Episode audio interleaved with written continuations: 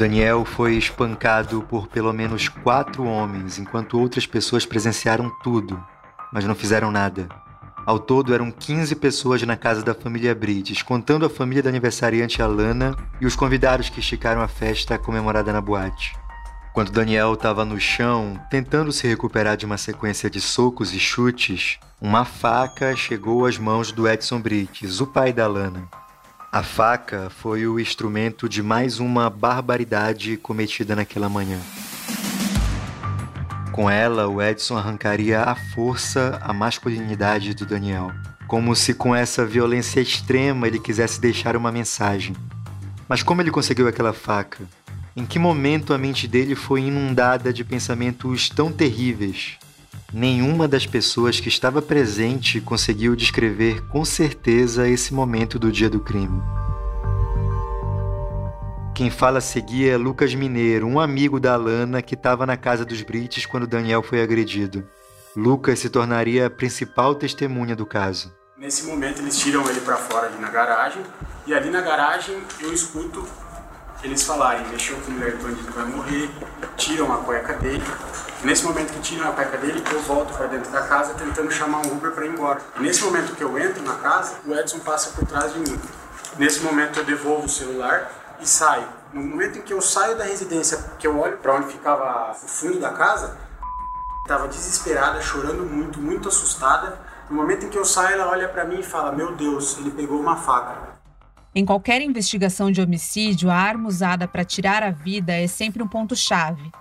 A faca usada pelo assassino de Daniel é um tema de contradição entre os depoimentos das pessoas que estavam na casa da família Brites.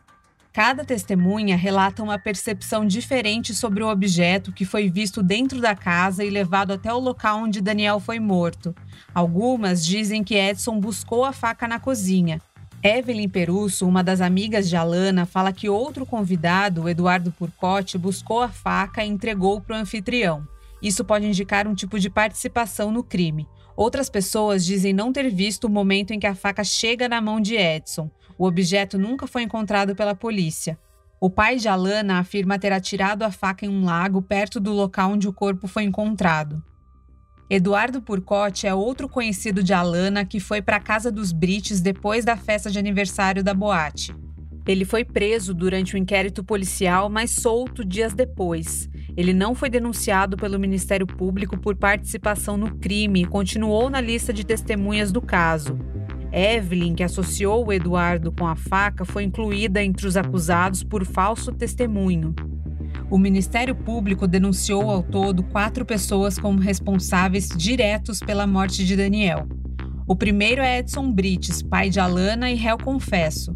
Os outros três são convidados da festa que admitiram ter participado do espancamento do jogador: David Volero, Igor King e Eduardo da Silva. Os três entraram no carro de Edson na viagem que levou Daniel à morte, mas eles dizem que não tiveram participação no assassinato. Um júri, ainda sem data marcada até a publicação desse episódio, vai analisar a participação efetiva de cada um.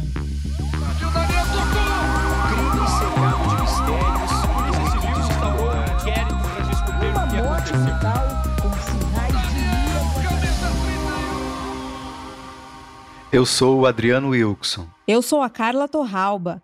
Na segunda temporada de Futebol Bandido, um podcast de Wall Sport, a gente traz detalhes do caso Daniel e mostra como uma festa de aniversário se transformou no assassinato brutal de um jogador. Esse episódio vai trazer relatos de violência sobre a morte de Daniel Corrêa. Eles podem ser fortes demais para algumas pessoas. Quatro homens admitiram ter participado do espancamento do Daniel e ninguém conseguiu impedir as agressões. Algumas das seis mulheres choraram em desespero, e os três homens que não participaram dizem que não foi possível fazer nada porque eles teriam sido ameaçados pelo Edson Brits. Na manhã de sábado, dia 27 de outubro, o já debilitado Daniel é carregado e colocado dentro do porta-malas do Veloster de Edson Brites, que arranca com ele. Vão junto Igor King e David Volero, amigos de Alana, além de Eduardo da Silva, namorado de uma prima de Cristiana, a mãe da aniversariante. As investigações não puderam esclarecer com 100% de certeza o que aconteceu a partir do momento em que o carro deixa a casa dos Brites. Daniel foi encontrado horas depois morto na colônia Mergulhão, em São José dos Pinhais, cerca de 20 minutos da casa onde ele começou a ser agredido. O corpo sem vida foi deixado no meio da plantação de pinheiros, próximo a uma rua de terra rodeada por mata. Um homem que passava pelo local viu sangue na margem da rua. Seguindo o rastro, ele chegou até o corpo do Daniel, que estava apenas de camiseta, parcialmente degolado e com o pênis cortado. Para a polícia, o Edson Brits afirmou ter feito tudo sozinho. Matou Daniel e arrastou o corpo até o local onde ele foi encontrado. Se o tribunal do júri entender assim, os três rapazes podem ter suas penas diminuídas. Por outro lado, a promotoria tenta provar que a participação dos três convidados foi maior do que eles dizem. Acusados de homicídio, David Voleiro, Igor King e Eduardo da Silva admitem ter apenas agredido Daniel na casa. Eles sustentam que nem sequer tocaram no jogador no caminho até a mata. Em depoimento, apenas o Eduardo da Silva deu a sua versão dos últimos minutos do Daniel na colônia do Mergulhão. Os outros preferiram se calar. A seguir, a gente vai expor trechos do depoimento do Eduardo. É um relato forte com descrições de violência, mas esse é o depoimento da única testemunha ocular que se dispôs a falar, e é fundamental para entender melhor um processo cheio de contradições. Cheguei em Curitiba, é, fiquei na, hospedado na casa do Júnior, fomos para a Shed, uma festa normal. Eu ia novamente ficar na casa deles. Cheguei na casa deles, chegou um pessoal lá, subi pra dormir no quarto, né? Fui dormir, aí a Cris subiu a escada correndo e me chamou. É, ajuda o Daniel, ajuda o Daniel. Porque o, o Juninho tá batendo muito nele, eu não sei o que tá acontecendo. Aí eu desci correndo, é, coloquei a mão na maçaneta, tava trancada, dei a volta, pulei a janela. Aí eu vi o Edson, o King e o David já batendo no Daniel. Eu falei, o que tá acontecendo? Ele falou, esse cara estava na cama da minha mulher, tentando estrupar a minha mulher. Falou algumas coisas assim. Aí eu perdi o sentido. Consegui responder mais por mim naquele momento. Eu entrei na, no quarto pela janela, comecei a agredir ele também. É, depois disso, estouraram a porta, não sei. Nós tiramos eles para fora, eh, tiramos o Daniel para fora. Ali continuou um pouco, acho que uns dois, três minutos a agressão normalmente. O Edson colocou o carro de ré, colocou o Daniel para dentro do carro, disse para nós. É, a todo momento ele falava, né? Falava, vou capar esse cara, vou capar, vou. Esse cara tava na cama da minha mulher. Chegou em nós e falou, ó, preciso da ajuda de vocês, vou capar esse cara. Eu não consegui ter uma reação, dizer não naquele momento, não consegui. Sei que eu entrei no carro, fomos até o destino, né? No meio do caminho, quando dirigia o carro, Edson começou a olhar um celular. Nesse momento, segundo o relato de Eduardo, o semblante dele mudou. Começou a mexer no celular, ficou meio nervoso. Aí quando chegou no trajeto mesmo, no trajeto final mesmo, ele desceu do carro, abriu o porta-mala e já puxou o Daniel, já cortando a garganta do Daniel. Não fica claro se Edson estaria mexendo no próprio celular ou no celular de Daniel. O aparelho do jogador nunca foi encontrado. O acusado, também chamado de Juninho, se calou quando foi questionado sobre isso. Evelyn Perúcio e Alana Brites afirmam que o celular de Daniel ficou no quarto da família Brites quando o jogador foi tirado à força.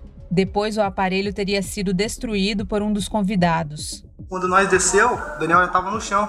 Entendeu? Nós ficamos em choque com o que aconteceu, né?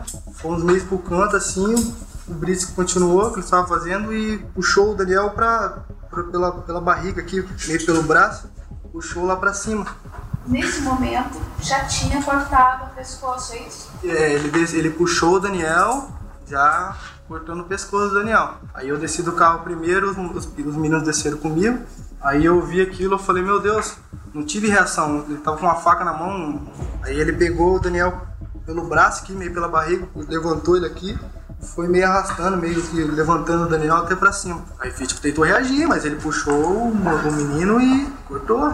Ele só, sozinho? Sozinho. Aí nós descemos do carro, o Daniel estava no chão já. Jogou o Daniel assim no chão, deu pra ouvir o barulho assim. Aí não tinha reação, eu falei, meu Deus, o que tá acontecendo, cara? E a vítima ali se estertorava, ainda estava viva? Estava viva, estava gritando, né?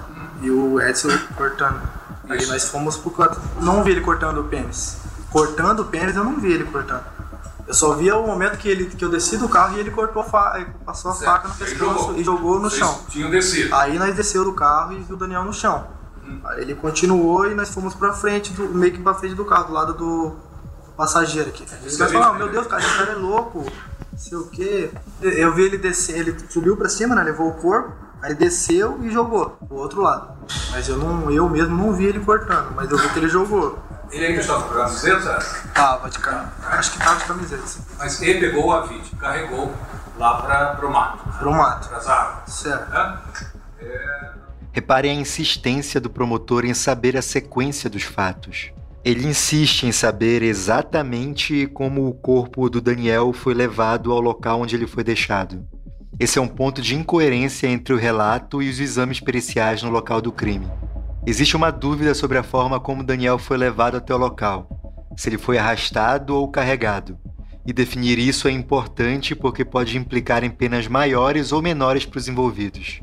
A Polícia Civil do Paraná produziu dois laudos sobre a investigação feita no local onde Daniel foi encontrado. No primeiro, nada é dito sobre um possível arrastamento do corpo. Esse laudo foi pedido pela Delegacia de São José dos Pinhais e assinado pelo perito Jerry Christian Gandim. Depois desse dia, o delegado Amadeu Trevisan seria designado como o titular do caso. Ele pediu uma segunda perícia no local, e essa perícia se ocupou especificamente de analisar se havia sinais de arrastamento na mata. O segundo laudo é assinado pela perita Clélia Regina Fila Amera.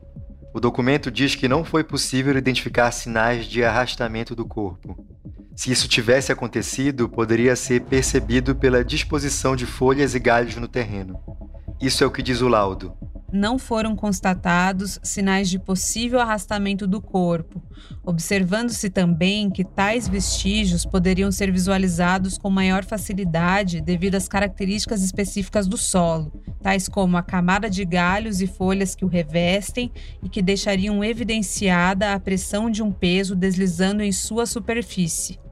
Essa segunda perícia levou o delegado Amadeu Trevisan a concluir que Daniel foi carregado e não arrastado, o que reforçaria a tese de que Edson recebeu a ajuda de pelo menos mais uma pessoa para carregar Daniel. Mas existem dois problemas nessa tese. O primeiro é que Daniel pesava em torno de 68 quilos, ou seja, ele não era muito pesado, e nada impediria Edson de carregar Daniel sozinho. O outro problema, mais grave, é que a segunda perícia foi feita no dia 8 de novembro de 2018. O crime tinha acontecido 11 dias antes. Isso nos permite questionar. Esse tempo não seria suficiente para que qualquer vestígio de um possível arrastamento fosse apagado pela ação da natureza? O depoimento de Eduardo da Silva continua. Pode me explicar outra vez como que ele pegou os seus. Ah, ele pegou pelo braço, aqui, meio pela barriga e levantou, meio que arrastando, meio que levantando o Daniel e levou pra cima. Foi arrastando? Não sei te falar se foi arrasando ou não, só vi que ele tava levando. Eu Tipo não sei assim, se ele, ele pegou por trás. Pegou por trás. De costa de é, de, de costa por aqui, assim. Acho que eu entendi. É que eu não, tipo, doutor, eu vi ele arrastando, só que eu não fiquei olhando ele, doutor. Com a ajuda de alguém? Não, Quem mais ajudou? sozinho. Nós não fomos pra matar ninguém. E aí ele retornou e essa cena que você descreve de pegar o pênis e jogar. É, daí ele eu vi ele descendo, aí ele jogou. Aí ele todo dentro do carro, cheio de sangue. Eduardo insiste que apenas o Edson se aproximou do Daniel, enquanto os outros rapazes teriam permanecido distantes durante todo o trajeto até a mata. Mas os peritos encontraram indícios que talvez narrem uma história diferente. Eles encontraram manchas de sangue em outras partes do veículo. Além do porta-malas onde Daniel foi transportado, tinha vestígios de sangue no painel da porta da frente direita, a do carona, e no painel da parte de trás esquerda, atrás do motorista, perto de onde os rapazes estavam. Se eles nem tocaram no Daniel desde que saíram da casa, como eles alegam, como aquelas partes do carro ficaram sujas de sangue? Outra questão permanece sem resposta até hoje: se o pênis de Daniel foi cortado antes ou depois da morte. Edson Brites escolheu ficar calado ao ser questionado sobre isso pela polícia. Eduardo da Silva disse que não viu e a perícia não conseguiu determinar se a emasculação foi no momento imediato após a morte ou antes disso. As circunstâncias da mutilação do órgão genital do jogador são importantes. Elas podem ajudar a determinar por quais crimes os réus serão condenados ou não.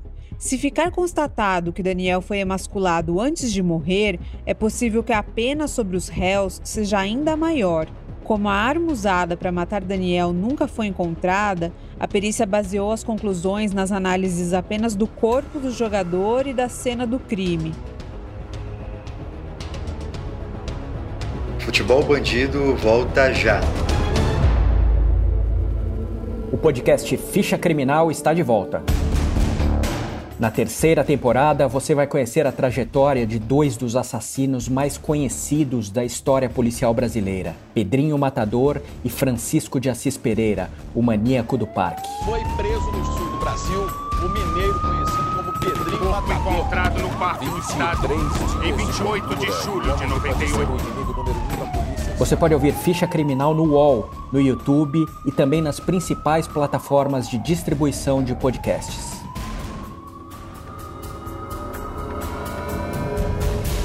Recebe salário, faz transferência, pagamento, recarga de celular e até empréstimo, tudo sem taxa. PagBank, a sua conta grátis do PagSeguro. Baixe já o app e abra sua conta em 3 minutos. São várias informações sobre o crime, algumas dúvidas e muitos detalhes. Então agora a gente vai recapitular tudo o que aconteceu até aqui e fazer um resumo da sequência dos fatos com base nas investigações da polícia e nos depoimentos das testemunhas e réus. O jogador Daniel sai de Sorocaba, interior de São Paulo, para participar do aniversário da amiga Alana Brites em uma boate de Curitiba. Depois da festa, ele e outros amigos aniversariantes tendem as comemorações até a casa dela. Já de manhã, o pai de Alana perde o controle e começa a agredir Daniel. Ele é ajudado por três outros convidados. Edson joga Daniel no porta-malas do carro e parte com ele com a intenção de cortar o pênis.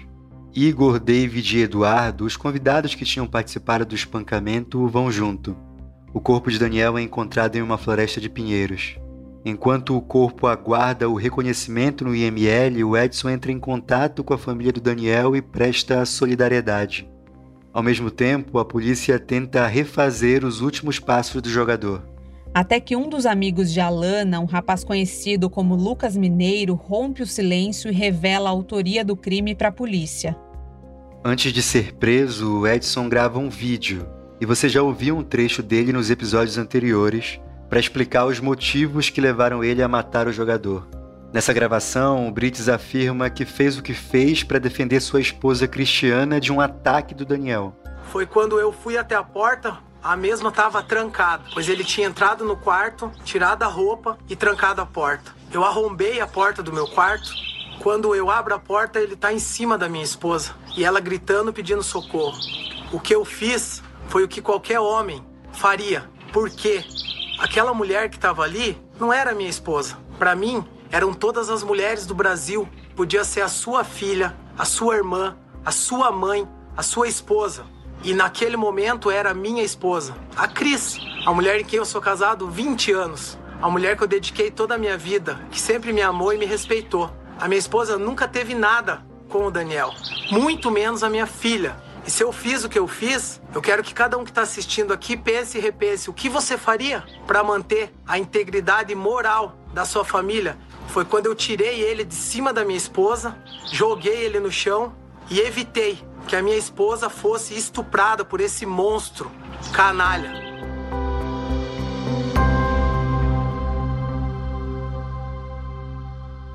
Nesse vídeo, Edson Brites disse que espancou e matou uma pessoa indefesa. Mas antes de gravar esse vídeo, quando Cristiana se viu rodeada de policiais prestes a ir para a cadeia, Edson agiu diferente. Quando descobrimos as circunstâncias da prisão de Cristiana, passamos dias tentando confirmar os fatos, até que conseguimos um número de telefone.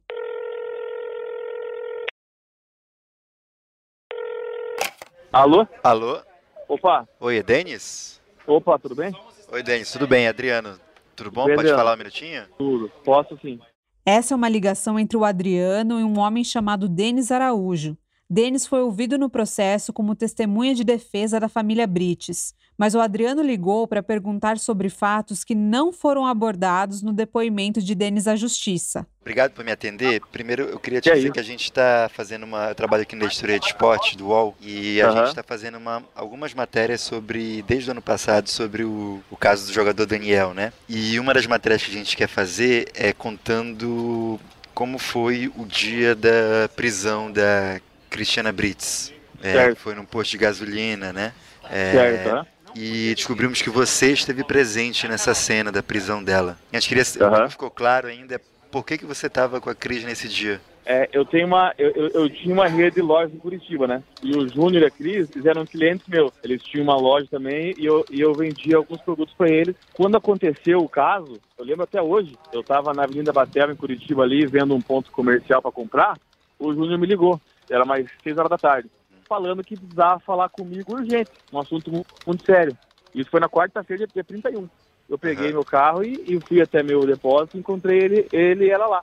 Na hora que eu cheguei no meu depósito, o Júnior me, me deu um abraço e começou a chorar que precisava conversar comigo. Eu falei, cara, mas o que aconteceu? Você bateu em alguém, atropelou? O que aconteceu? Ele falou, vamos lá em cima que eu vou te contar. A hora que ele subiu no meu escritório, ele falou para mim meio, meio não contou o que, como que foi, não contou é, é, explicitamente, uhum. mas falou que tinha feito uma cagada muito grande e que se eu podia levar ele até o advogado. Aí peguei no meu carro, no Evoque, inclusive ele e a mulher dele, a, a Cris do banco de trás, eu no banco da frente, e fui pro caminho do a, a, advogado.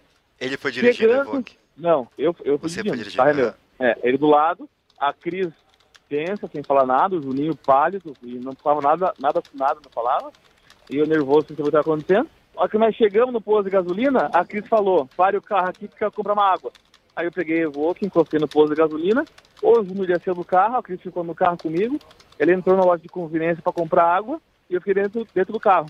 Antes de continuar a ligação, um parênteses. Eu e o Adriano fomos a esse posto de gasolina em Curitiba e conversamos com funcionários que trabalhavam naquele dia. O relato deles confirma o que Denis Araújo diz a seguir. De repente, chega uma viatura da polícia no meu carro. O Júnior viu nós sendo abordado e saiu pelo, pelo lado da loja de, de conveniência. E foi para a rua a pé. E daí a polícia chegou em mim na Cris, pegou meus documentos, o documento da Cris, levou a Cris para o outro lado do carro e eu para outro lado. A polícia não, não soube que o, que o, o Juninho estava por perto ali, que nem percebeu. Não, não sabia. Uhum. Não, não, não sabia. Aí nisso o Juninho foi pro escritório do Dardona pé que era ali perto. Aí ficou umas duas horas depois, chegou a Polícia Civil. Uhum. a Polícia Civil chegou, já prendeu a atriz. O policial, eu falei, cara, o que que tá acontecendo? Aí o policial me contou o que aconteceu. Nessa altura, sabendo tudo o que eu sei sobre Edson Brites, eu já consigo formar uma imagem mental a respeito dele. Talvez isso também aconteça com você.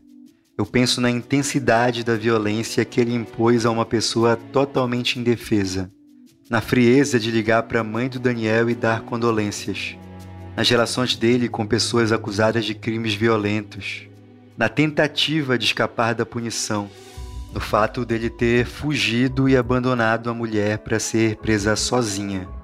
Eu penso em tudo isso e penso que não há nada que ele possa argumentar para minimizar a gravidade dos seus atos. Mas tem o outro lado dessa história. A família Brites é defendida por uma competente equipe de advogados criminalistas, que trabalha para diminuir a pena do Juninho. E esses advogados trabalharam muito para levantar histórias que, em tese, mostrariam um comportamento reprovável do Daniel. E foi esse comportamento, segundo a defesa, que teria motivado o crime cometido pelo Edson. Na tese da defesa, Daniel tentou atacar a Cristiana e foi flagrado pelo Edson que, como a gente sabe, reagiu da forma mais violenta possível. Quando a polícia encontrou amigos de Daniel e perguntou como tinha sido o último contato com o jogador, eles entregaram prints de conversas de WhatsApp. E essas conversas revelaram informações importantes e levantam questões incômodas. Primeiro, na conversa há uma selfie tirada por Daniel momentos antes de morrer. Nessa foto, ele aparece sorrindo e fazendo careta, deitado em uma cama. Ao lado dele está Cristiana Brites, de olhos fechados, aparentemente dormindo. Como ele chegou lá e o que ele estava fazendo?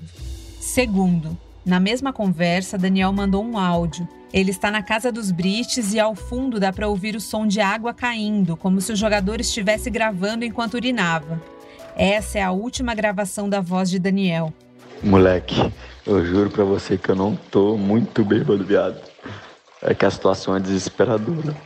Eu não sei como é essa casa que eu vim parar aqui, mas parece que a casa tem, sei lá, uma casa tem uma coroa dormindo, outra casa tem uma novinha dormindo, o namorado da novinha não sei onde tá, o marido da coroa não sei onde tá. Moleque, não sei o que eu faço, moleque. Me ajuda. Além de mandar a foto e o áudio, Daniel travou o seguinte diálogo em mensagem de texto com um amigo. Ele diz: Comi ela, moleque. O amigo responde: Mentira. Acordou e comeu ou tomou dormindo? Daniel não responde mais. No próximo episódio de Futebol Bandido. Tava dormindo, eu acordei com ele em cima de mim, tava pegando no meu seio, tava com o pênis pra fora, tava só de cueca, de camiseta ainda, com o pênis pra fora e esfregando em mim o pênis. Não tava entendendo o que tava acontecendo. Na verdade, eu não, não sei o que eu falei, a reação que eu tive, assustada, eu lembro que ele falou: calma, calma, é o Daniel. Como se o fato de ser o Daniel? Quem é o Daniel? Quem era o Daniel?